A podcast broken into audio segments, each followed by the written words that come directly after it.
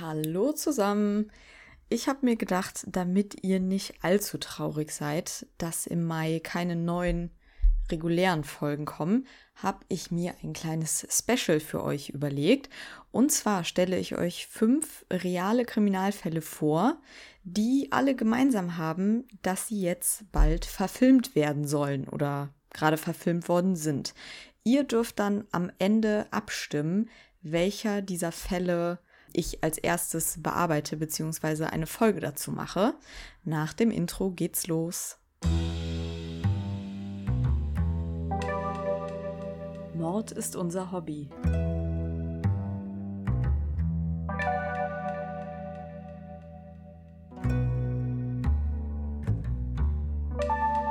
Und noch ein True Crime Podcast.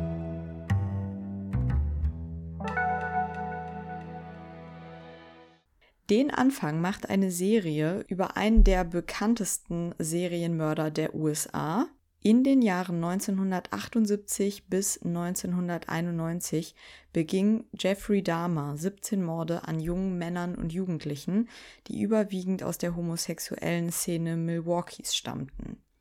Er lockte seine Opfer zunächst unter einem Vorwand in seine Wohnung, wo er sie betäubte, sexuell missbrauchte und erwürgte. Anschließend nahm er nekrophile Handlungen an der Leiche vor und fotografierte teilweise, wie er die Leichen zerlegt hat. Und häufig hat er auch Körperteile seiner Opfer behalten und praktizierte Kannibalismus in einigen Fällen, was ihm in den Medien den Beinamen The Milwaukee Cannibal einbrachte. Klingt ehrlich gesagt nach einem Stoff, der jetzt nicht besonders leicht zu verfilmen ist, würde ich sagen. Doch da Ryan Murphy der Mastermind hinter dieser Serie ist, kann man gespannt sein, welchen Fokus Monster The Jeffrey Dahmer Story, so heißt das Ganze, haben wird. Äh, Ryan Murphy ist ja, was Horror angeht, relativ bewandert. Er ist ja unter anderem der Macher der Erfolgsserie American Horror Story. Und aus dem Ensemble dieser Serie hat er auch seinen Darsteller für Jeffrey Dahmer gefunden, nämlich Evan Peters. Und ich weiß nicht, ob ihr ihn kennt, der ist wirklich ein Chamäleon, wie es im Buche steht. Darum kann ich mir vorstellen, dass er Dahmer sehr überzeugend verkörpern wird. Ich muss aber sagen, dass der Titel mit dem Wort Monster mich eher ein bisschen abschreckt. Also ich hoffe, das geht in so einem Fall dann eher in die psychologische Richtung, ähm, ruhig auch mit Drama-Elementen, anstatt daraus jetzt eine Horror- oder gar eine Splatter-Serie zu machen. Da wäre ich, glaube ich, bei Splatter wäre ich raus bei dem Fall weil man dabei ja auch sehr Gefahr läuft, irgend den Täter so zu mystifizieren. Und gerade bei Jeffrey Dahmer gibt es schon eine Verfilmung, die zeigt, dass das eigentlich nicht nötig ist, beziehungsweise dass man diese äh, Glorifizierung umgehen kann. Ich weiß nicht, ob ihr den Film kennt. Er heißt My Friend Dahmer und basiert auf dem gleichnamigen Graphic Novel, das ein ehemaliger Schulkollege von Jeffrey Dahmer über ihre gemeinsame Zeit verfasst hat. Also es geht nicht um seine Taten als Serienmörder, denn da war der Schulkollege selbstredend nicht mit dabei, sondern es geht um seine Entwicklung zum Serienmörder hin. Und ich, es gibt Stimmen, die den Film eher langweilig finden, aber ich muss sagen, ich feiere den sogar ziemlich ab.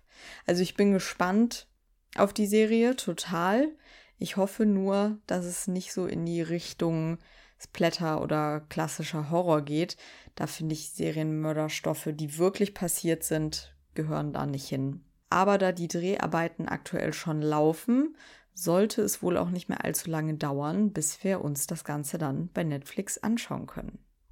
Der zweite Fall. In den 50er Jahren gründete Jim Jones den People's Temple.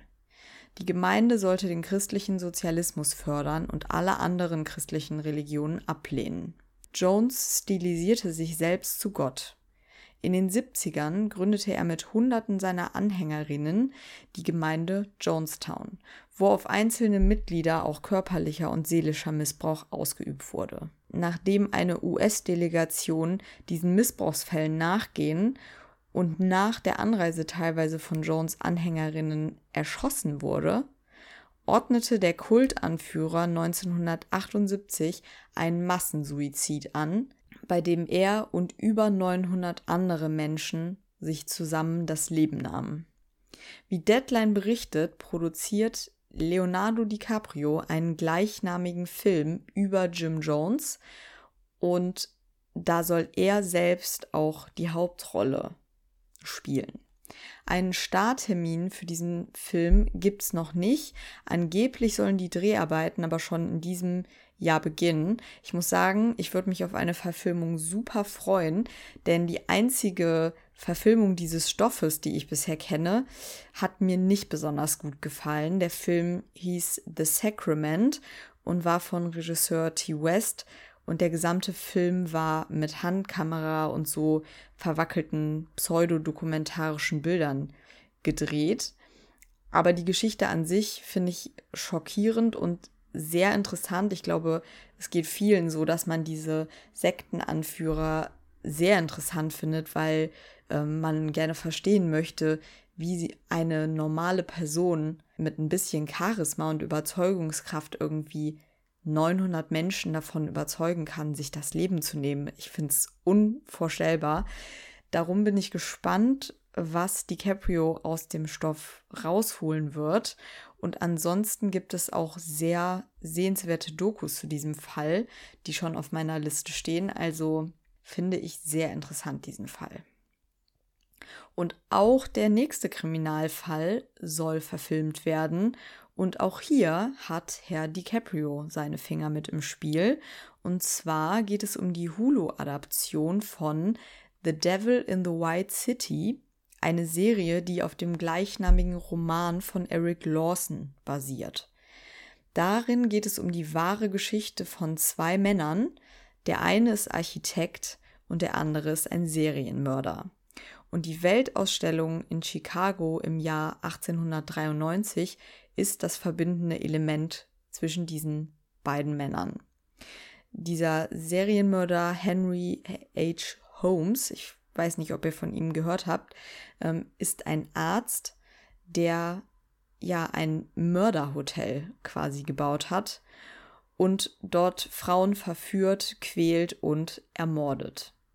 Leonardo DiCaprio hat bereits im Jahr 2010 die Filmrechte für diesen Stoff erworben und so gab es auch bereits mehrere Versuche, das umzusetzen, darunter eine Filmversion, die Martin Scorsese für Paramount ins Kino bringen sollte. Das hat wohl aber nicht funktioniert und 2019 kam dann Hulu mit ins Boot und DiCaprio und Scorsese sind jetzt ausführende Produzenten bei dem Projekt. Und anscheinend wird es auch mit der Umsetzung äh, ernst, denn es soll auch schon ein Regisseur für die ersten beiden Folgen dieser Miniserie geben. Der heißt Todd Field. Ich drücke auf jeden Fall die Daumen, dass die Serie wirklich bald kommt. Ich habe nämlich auch das Buch von Larsen vor Jahren mal gelesen und fand es sehr beeindruckend. Und generell ist der Fall Holmes, finde ich, auch wirklich einer, der so surreal wirkt, dass man sich fast nicht vorstellen kann, dass das alles in Wirklichkeit passiert ist. Und ich finde, das ist eigentlich eine super Voraussetzung für eine interessante Verfilmung. Und ich mag auch historische Stoffe immer sehr gerne. Deswegen ist der auch ganz oben auf meiner Liste. Und ganz getreu dem Motto, alle guten Dinge sind drei, hat Leonardo DiCaprio auch beim nächsten Stoff ordentlich mitgemischt. Und zwar geht es um Killers of the Flower Moon, eine Romanadaption, die eine grausame Mordserie in den 1920er Jahren im Osage County, Oklahoma thematisiert. Auf dem Land der amerikanischen Ureinwohner wurden Ölvorkommen gefunden, die diese reich machten. Doch nach und nach kam es jetzt zu mysteriösen Todesfällen und immer mehr der Ölrechte gingen in die Hand des reichen weißen Farmers William Hale über. Und während Robert De Niro in die Rolle dieses William Hale schlüpft, wird DiCaprio dessen Neffen Ernest Burkhardt verkörpern, der offenbar zwischen der Loyalität zu seinem Onkel und der Liebe zu einer Frau von den Osage-Ureinwohnern hin und her gerissen ist. Also für alle, die nicht mehr bis zur Veröffentlichung, die für den Herbst dieses Jahres geplant ist, warten wollen, empfehle ich den True Crime Bestseller Das Verbrechen, die Osage-Morde und das FBI von David Gren. Ich habe ihn schon ewig auf meiner Liste und werde ihn jetzt im Urlaub hoffentlich lesen. Der letzte Kriminalfall, den ich euch vorstellen möchte, liegt mir ganz besonders am Herzen. Leonardo DiCaprio ist nicht involviert, das muss man jetzt ja schon dazu sagen, nach drei Fällen mit ihm. Es ist aber auch eine Romanvorlage, die verfilmt werden soll und diese wurde international unter dem Titel Burial Reads veröffentlicht.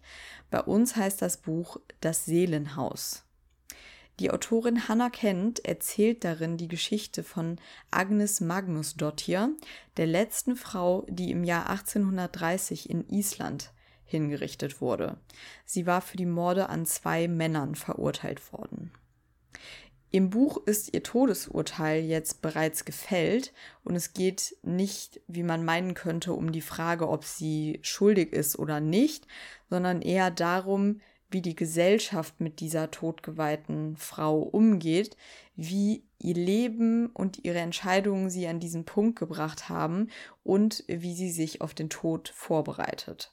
Und ich hätte das anfangs gar nicht unbedingt erwartet, aber das Buch hat mich wirklich sehr berührt und vor allem hat es mir Einblicke in eine Zeit und in ein Land gegeben, von äh, dem ich quasi nichts wusste. Das Buch ist natürlich kein klassischer, wendungsreicher Thriller, aber hat für mich wirklich jeden Preis verdient, den er bekommen hat. Und die Entstehungsgeschichte fand ich auch sehr interessant, denn die Autorin hat während eines Auslandaufenthaltes in Island das erste Mal von Agnes Magnus dort hier gehört und war dann so fasziniert von dieser Frau, die quasi nur noch ein Abbild von Erzählungen und Gerüchten war, weil sie ja schon so lange tot ist, dass sie für ihr Buch wirklich versucht hat, alles, was es an Fakten zu dem Leben dieser Frau gibt, zu recherchieren, was sie in Island halt finden konnte. Und mit diesen Eckpunkten hat sie dann versucht, sich in sie hineinzuversetzen, was meiner Meinung nach mehr als nur sehr gut funktioniert hat. Die Meldungen zur Verfilmung dieses Stoffes sind nun leider schon fünf Jahre alt. 2017 wurde angekündigt, dass Luca Guadagnino, der unter anderem den äh, ganz tollen Call Me By Your Name gemacht hat, die Regie übernimmt und Jennifer Lawrence in die Rolle der Hauptfigur schlüpfen sollte. Ich weiß nicht, wie realistisch es jetzt ist, dass die Pläne für eine Verfilmung nochmal neu aufgenommen werden, weil Guadagnino und Lawrence ähm, natürlich jetzt auch mit anderen Projekten gut beschäftigt sind. Aber ich gebe die Hoffnung noch nicht ganz auf, vor allem weil ich auch schon gesehen habe, dass ein weiterer Roman von Hannah Kent jetzt schon verfilmt worden ist. Also vielleicht passiert es ja noch. Ich werde zu dem Fall so oder so eine eigene Folge machen und hoffe, falls ihr das Buch lesen solltet, dass ihr genauso viel damit anfangen könnt wie ich. Ich finde, es ist auf jeden Fall mal was ganz anderes und zeigt, wie facettenreich True Crime sein kann. Also True Crime ist nicht immer nur Spannung und Serienmörder, sondern auch mal sowas. Ja, und das waren auch schon die fünf Fälle, die ich euch kurz vorstellen wollte. Schreibt mir einfach eine PN bei Instagram oder kommentiert unter dem dazugehörigen Instagram-Post oder dem YouTube-Video, welcher von diesen Fällen euch am meisten interessiert. Und dazu wird es dann ganz bald eine neue Folge von Mord ist unser Hobby geben. Und ja, das war's auch schon. Und ich sage bis ganz bald. Lasst es euch gut gehen und passt auf euch auf. Tschüss.